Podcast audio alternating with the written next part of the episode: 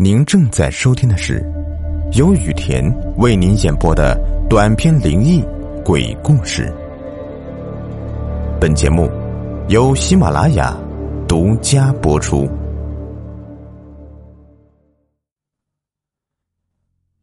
这是位于大山深处的一个小乡村，此处四面群山环绕，风景独好，可谓是明月映松山。流水清青石，纵然是陶渊明笔下的《桃花源记》，也无法与之相媲美。夏日的清晨，枝头早起的鸟儿还没来得及发出第一声清脆的鸣叫，就被一户人家中传来的一声“啊”的凄厉惨叫声给惊吓了，纷纷惶恐不安的展翅而去，很快的便消失在了那一片片茂密的丛林里。不知所踪了。发出那声惊恐叫声的不是旁人，正是村口的第一户沈老汉的家。提起这个沈老汉的家，村里的人皆羡慕不已。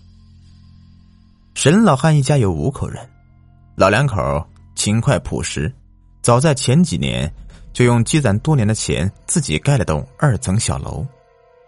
儿子沈文平日里在外面打打零工。年前通过媒人介绍，和邻村的姑娘小玲成了婚。婚后两人恩爱有加，甜如蜜。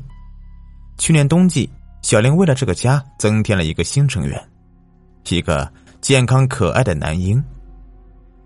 这一家人虽然谈不上大富大贵，但倒也和和气气，衣食无忧。今天到底发生了什么事情呢？原来。一大早起床后的沈老汉闲来无事，正在院子里面喂鸡。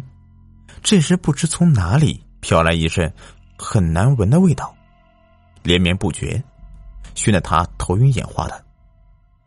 沈老汉叫上正在灶间忙着弄早饭的老伴，两人一起去寻找那股恶臭的来源。循着那股恶臭味，沈老汉和老伴不知不觉的。竟然上了自家小楼的第二层，在其中一个房间的门口，沈老汉和老伴发现了有点异样。只见门口有许多绿头苍蝇在那里嗡嗡的飞舞着，靠近门框附近的恶臭味道呛得人眼睛都疼。情知不对的沈老汉和老伴对视一眼，慌忙的从怀里掏出钥匙打开了门。门刚一被打开。一大捧黑影夹杂着一团浓烈的恶臭，突然就朝两人面部呼啸袭来。转瞬间，那股蓬黑影便夺门而出，原来是一群令人作呕的绿头苍蝇。两人用手捂住口鼻，伸头往里面一看，啊的一声，沈老汉的老伴不禁发出一声惊恐的尖叫。沈老汉手里那串钥匙也悄然间从他手掌心里滑落在地。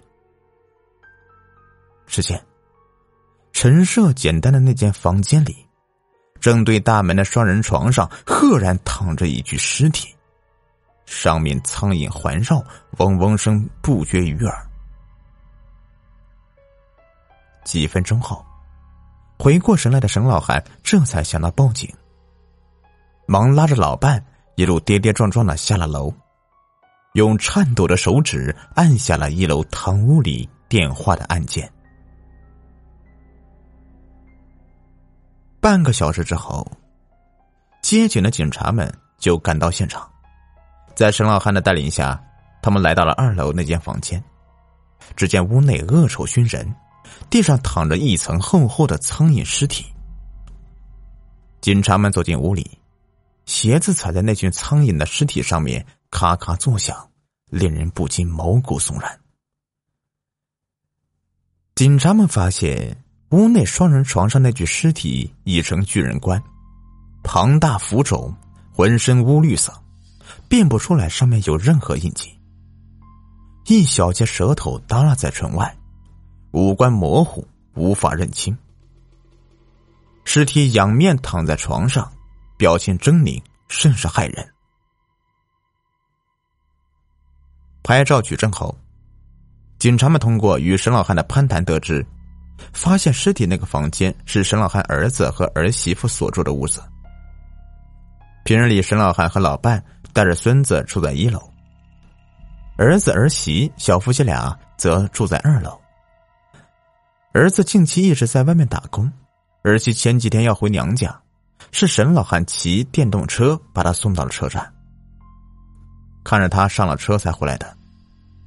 沈老汉的儿子和儿媳妇两人现在均不在家，谁也不知道床上躺的那具尸体是谁，也不知道是被何人从何处弄来的。现场窗门紧闭，没有打斗的痕迹，屋内物品简单且摆放的整齐，也没有被翻乱过的痕迹。唯一可疑的就是地上几个空白酒瓶和三个已经燃尽的烟头。现在警察们首先想要弄清楚的是，床上那具尸体究竟是何人。于是他们便在村中走访起来，想要从周边的村民口中了解一下情况，但是忙了半天竟一无所获。就在这时，沈老汉的老伴跌跌撞撞的找了过来，他向警察们诉说了一个惊人的发现。家中床上那具尸体，好像是他们的儿媳妇小玲。原来警察们走后，沈老汉的老伴觉得此事非常蹊跷，越想越不对劲儿。他回想起那个尸体的身高以及身上所穿的衣物，越想越觉得那个尸体特别像自己的儿媳妇小玲。但是小玲不是已经回到娘家了吗？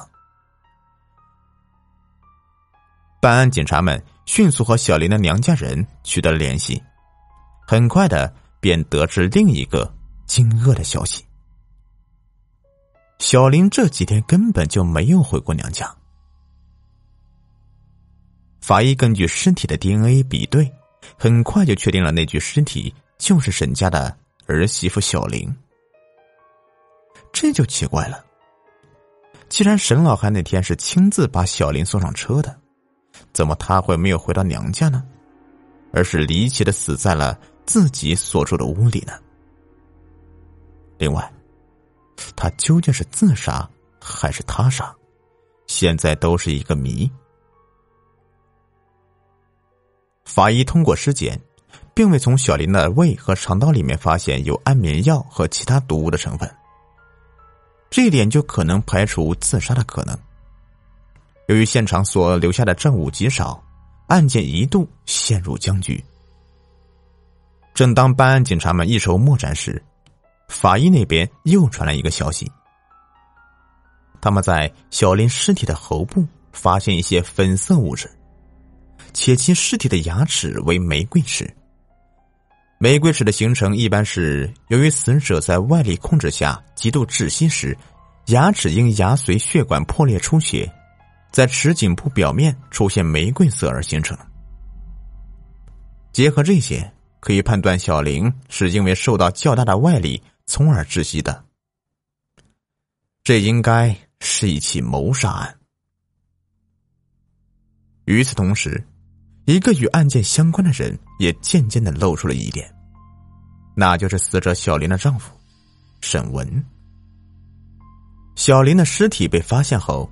沈家的家人曾经多次打电话联系在外地打工的他，要他赶紧回家，但是沈文只是在电话里头一直嗯嗯的附和着，却迟迟没有回来。按理说，妻子无缘无故的惨死家中，做丈夫的应该心急火燎，迅速回来才是，却为何始终不见人影呢？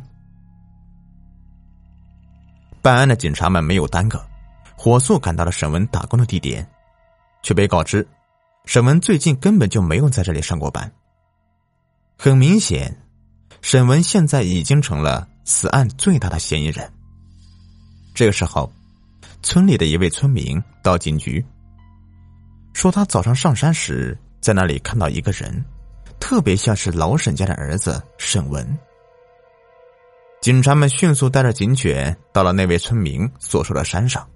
搜寻了几个小时之后，终于发现了隐藏在一个僻静山洞内的犯罪嫌疑人沈文，然后将其带回警局。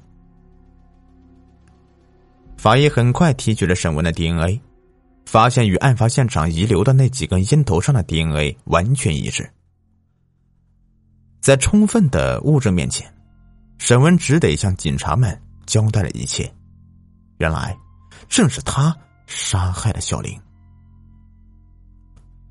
沈文为什么要杀害自己心爱的妻子呢？事情要从一个多月前说起。那时镇上有几户人家的电动车接二连三的被盗，警察们顺藤摸瓜的，很快就抓住那个小偷，正是沈文。原来，沈文平日里花钱大手大脚，为人又好逸恶劳，手里没钱了只能去偷。由于赃款数额不大。沈文把所得的赃款退了回去，被关了几天之后就被放了出来。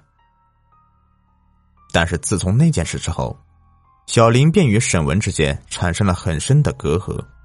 她觉得自己的丈夫越来越陌生了。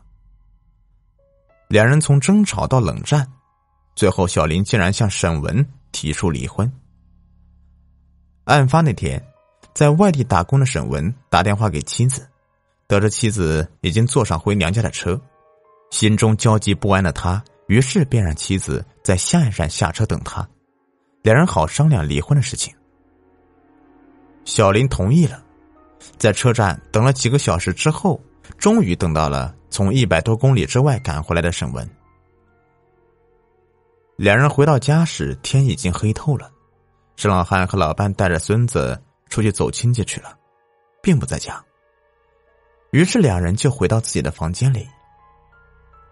进屋后，小林就直截了当的告诉沈文：“对于离婚，他已经想好了，自己净身出户，孩子归沈文，家中财物什么的都不要了。”沈文一听，立刻抱着小林的腿跪在地上，说尽了好话，想让小林原谅自己的曾经过错，看着孩子的份上，就不要离婚了。